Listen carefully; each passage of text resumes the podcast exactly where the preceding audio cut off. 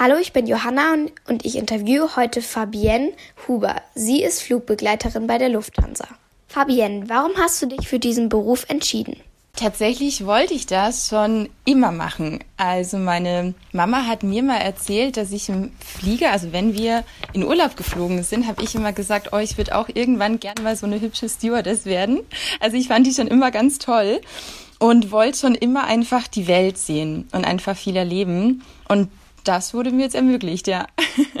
Als Flugbegleiterin bereist du ja die verschiedensten Länder. Wo warst du schon überall? Oh, da habe ich schon einige Ziele gesehen. Und zwar New York jetzt beispielsweise, in Los Angeles, Mexiko, Kapstadt durfte ich schon sehen, Singapur, Hongkong, aber auch Europa wie Paris, Rom oder London zum Beispiel. Noch viele mehr. Und wo fliegst du am liebsten hin? Und ein ganz tolles Ziel ist, finde ich, Kapstadt, weil man da wahnsinnig viel erleben kann. Und ja, Singapur war auch ganz toll, Mexiko, aber vor allem auch Vancouver. Das finde ich jetzt auch eine ganz, ganz tolle Stadt. Auf den Flugreisen bist du ja bestimmt immer sehr beschäftigt, aber hast du nach der Landung auch etwas Zeit vom Land zu sehen? Ja, auf jeden Fall. Also vor allem auf Langstrecke haben wir dann doch entweder eine Nacht oder auch mal mehr Nächte. Also ich hatte jetzt in Mexiko schon mal vier Nächte, in Kapstadt auch schon vier Nächte. Und da hat man schon immer die Möglichkeit, einiges zu machen und von dem Land auch zu sehen und von der Stadt. Also in Kapstadt zum Beispiel haben wir uns ein Auto gemietet. Da waren wir zu viert unterwegs, also vier Kollegen. Dann haben wir uns ein Auto gemietet für die vier Tage, sind wir zum Strand gefahren, dann sind wir in einen Park gefahren, in dem wir Geparden streicheln durften. Das war, das war ganz besonders aufregend. Dann sind wir auch noch weiter an den Strand, ähm, an dem Pinguine frei rumlaufen. Und genau, dann sind wir da zwischen den Pinguinen durchgelaufen. Das war auch ganz toll. Ja.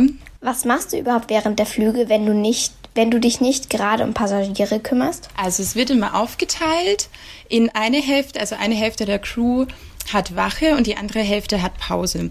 Und in der Wache checken wir alle 15 Minuten zum Beispiel die Toiletten, ob da alles in Ordnung ist.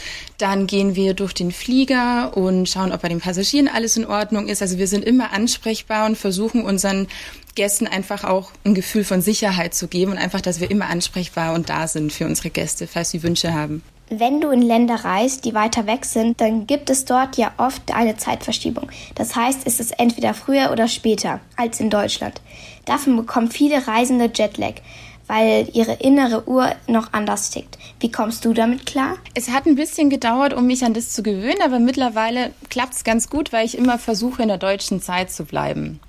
Genau. Also ich versuche dann, mich so ein bisschen länger wach zu halten dass ich eben nicht zu dies, also in diesen Jetlag eben komme. Oder zum Beispiel, wenn ich auch von einer Langstrecke nach Hause komme, dann gehe ich nicht schlafen, obwohl ich schon eigentlich ein bisschen müde wäre, sondern schaue dann, wenn ich nachmittags nach Hause komme, dass ich meinen Koffer erstmal auspacke, meine Wäsche erstmal wasche, um dann erst wirklich abends ins Bett zu gehen beispielsweise. Wie lange dauert so eine Ausbildung zur Flugbegleiterin? Bei mir hat es damals drei Monate gedauert, also zwölf Wochen. Also ich habe jetzt sechsjähriges. es hat im Juni 2016 bei mir angefangen und ich war dann im August eben dann fertig, genau. War wirklich ein ganz, ganz toller Sommer. Was ganz spannend eben ist, dass du sogar in der Ausbildung schon Flüge hast. Also du bist quasi noch gar nicht fertig, aber du hast so Einweisungsflüge.